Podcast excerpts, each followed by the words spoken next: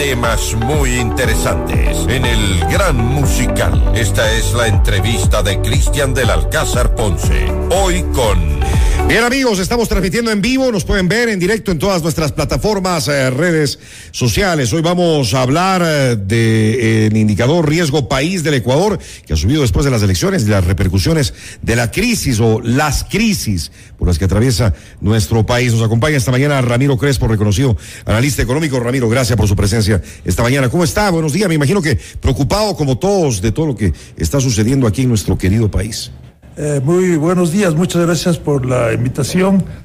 Así es, estamos eh, preocupados por lo que está pasando en el Ecuador, un país que tiene todo para desarrollarse rápidamente, por lo menos como los vecinos, y tenemos permanentemente problemas. Y esto, claro, trae repercusiones a todo, a, todo el aparato productivo y además a nivel internacional eh, la mala imagen. Mire lo que sucedió eh, después de las elecciones del pasado 5 de febrero. Enseguida el riesgo país eh, subió. ¿Se debió a las elecciones precisamente a los resultados de las mismas o qué sucedió según su criterio? Bueno, así como vimos cuando el presidente Lazo ganó las elecciones, hubo una notable baja del riesgo país Ahora, después de, de, las elecciones estas de, para alcaldes y también la consulta, eh, subió el riesgo país eh, notablemente, de, de 12% que estaba encima, perdón, más o menos estaba en, eh, el riesgo país estaba en unos, un 9%, ha subido alrededor de un 12% encima de la tasa de interés de los Estados Unidos equivalente al mismo tiempo. Es eso bastante, ¿no? Es bastante. Por ejemplo, para comenzar, cuando eh, a mayor riesgo, mayor ganancia esperada, porque nadie va a invertir a mayor riesgo, eh, no, con una ganancia esperada eh, similar a una póliza de acumulación si yo a una inversión más segura. Entonces, si yo voy a invertir en mayor, con mayor riesgo, espero ganar más. Entonces, lo que significa el riesgo país es que los inversionistas para invertir en el Ecuador esperan ganar un 12% más de lo que ganarían en Estados Unidos. Eso quiere decir que complica al país endeudarse en el exterior. ¿Por qué? Porque el costo de endeudamiento es muy alto pero también sirve como referencia para el endeudamiento de las empresas. Si las empresas quisieran salir al exterior, como salen muchos de otros países, ¿qué es lo que ocurre? Se tomaría como referencia el rendimiento de los bonos del Estado ecuatoriano en el exterior y, se, dirían, ¿por qué voy a invertir en esta empresa a, digamos, a menos que el valor del Estado del bono ecuatoriano? Porque obviamente la, empresa está en el país y el, Estado tiene mayores facultades para subir los impuestos, incautar, etcétera, para pagar si quisiese pagar. Entonces eh, consideran eh, como una norma general. Hay empresas que tienen menor riesgo que el Ecuador, estando en el Ecuador, porque están más diversificadas, pero como regla general se considera que se, hay que invertir a una tasa que sea superior a la tasa que pagan los bonos del Estado ecuatoriano, que en este momento están más o menos al 16% hasta, el año, hasta el año 30. Completa, muy completa su explicación. Le agradezco, Ramiro, para tener mucho más claro este tema. Ya se vio en las movilizaciones que tuvimos en octubre del 2019 y en junio del año pasado también un, eh, un incremento significativo del, del riesgo país, dadas las circunstancias que atravesamos durante más de dos semanas.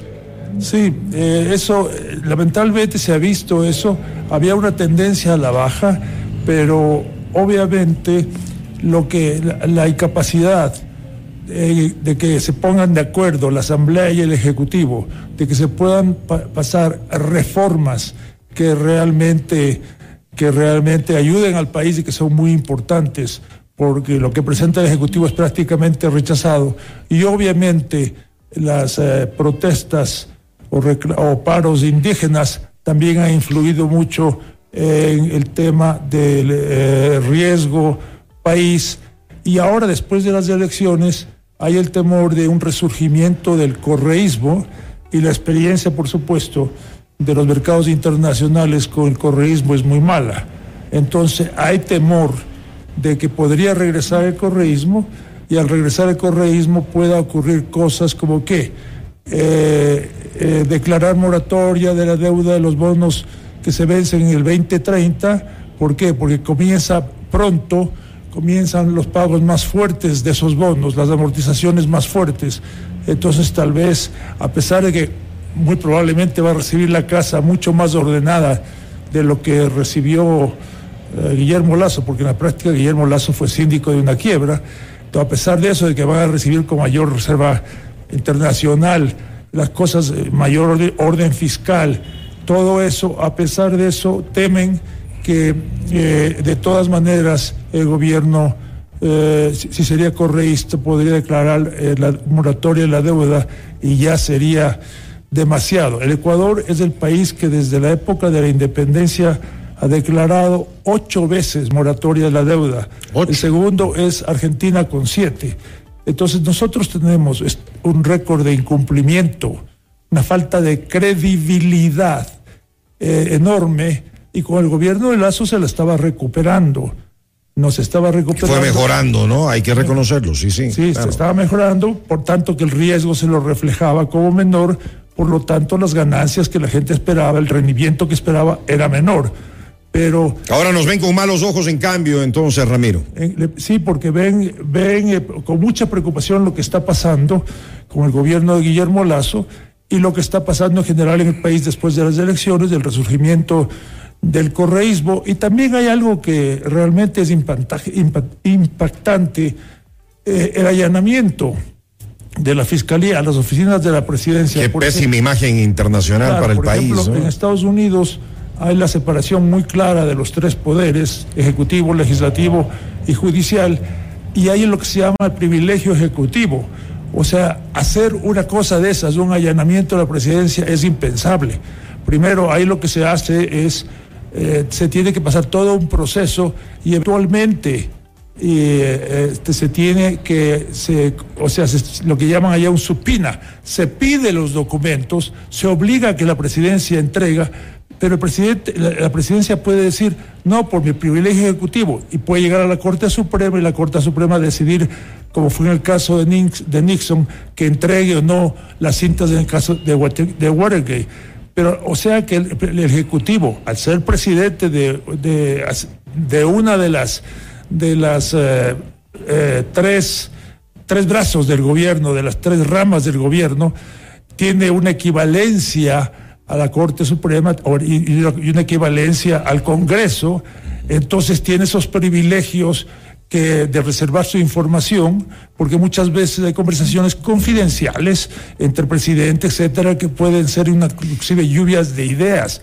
Por eso es que se eso se defiende tanto y por eso el caso concreto de Nixon que le obligaron a entregar las cintas que él había grabado de tantas conversaciones, la Corte Suprema lo hizo y eso ocasionó la caída de, Nixon. Rara, nunca se ha visto un allanamiento de la Fiscalía de la Presidencia de la República. Eh, a, eso, a eso iba, Ramiro. Que yo recuerde, no se había dado un, allanamiento de que la policía entre al Palacio de Gobierno, a las oficinas. Totalmente. Eh, de, la manera, de la manera en que, eh, en que lo hizo, pero tendrán sus motivos. Mire cuántos casos de corrupción están saliendo a la luz día tras día y dañando y, más y más la imagen, la ya verida menos de hace tiempo del presidente.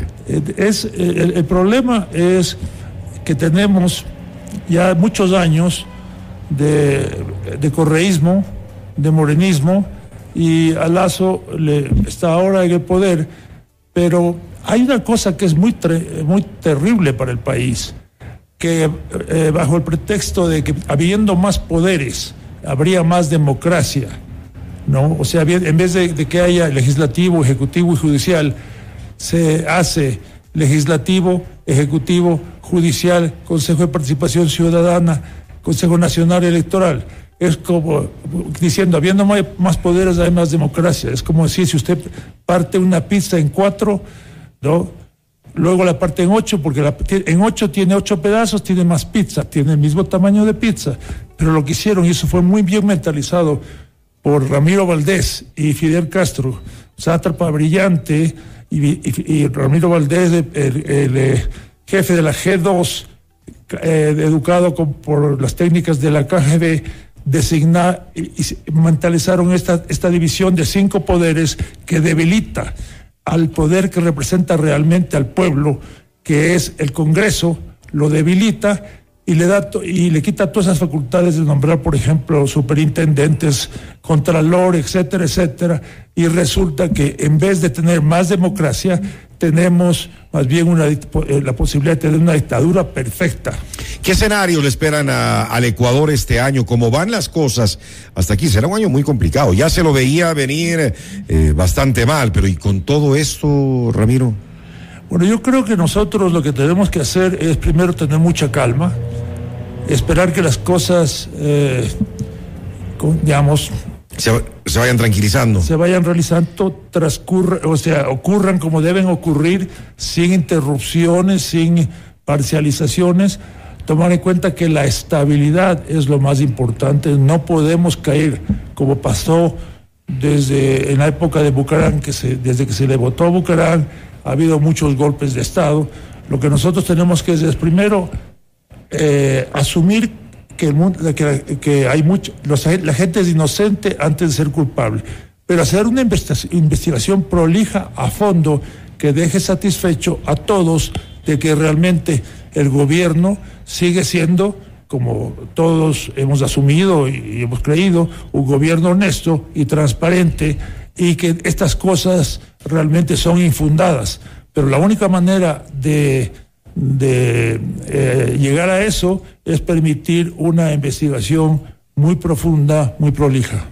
Que ojalá que se dé, ojalá que se dé y que se llegue a conocer eh, la verdad. Y como usted decía, el tema de la estabilidad de este país lo que necesita es estabilidad y el poder seguir trabajando cada uno de nosotros eh, día a día para poder salir adelante nosotros, nuestras familias, nuestras ciudades y nuestro querido país. El país tiene tanto tanto por eh, tanta riqueza. Y una cosa importante esto de las empresas del Estado. Yo sostenía hace muchos años ya que el Ecuador es un país rico, pero los ecuatorianos somos pobres, porque toda la riqueza está en las empresas del Estado. Y lo que ha pasado luego es que se ha degenerado el sistema político y hay gente que se lanza a la política no por el bien común, sino porque para hacer los negociados, por ejemplo, Petroecuador. Por eso eh, el Fondo Monetario pidió ya que se transparenten las cuentas de, Preto Ecuador, que se haga una verdadera auditoría y se, publiquen los eh, balances como deben ser y como manda la ley de empresas públicas y la Constitución. Se hizo un concurso que aparentemente fue una farsa, fue una manera de invitar a las mejores auditoras del mundo, pero con el objeto de que no puedan presentar ofertas, se declaró desierto porque no iban a hacer, porque eh, notaron que no era un concurso que les permitía realmente entrar a fondo al tema, eh, entonces se retiraron, dicen que van a ser unas auditoras nacionales y nosotros tenemos que exigir transparencia para comenzar en las empresas públicas, que son las causas de tantos de tantos problemas. Y a propósito, ahora hay una iniciativa muy importante que eh, el señor Henry Llanes está proponiendo en las reformas para, eh, para mejorar el seguro social que tiene un déficit actuarial enorme, está proponiendo que muchos de los, que los afiliados sean accionistas de las empresas del Estado. Yo creo que no solo los afiliados, sino el pueblo ecuatoriano, para que las empresas sean de los ecuatorianos y no de los que nos gobiernan. Gracias a Ramiro Crespo, analista económico, por haber estado con nosotros esta mañana. Que se vengan mejores días para el país, Ramiro. Sí, ojalá. Por eso tenemos que trabajar todos con mucha calma por el bien del país. Gracias. Buenos días. Noticias, reportajes y opinión.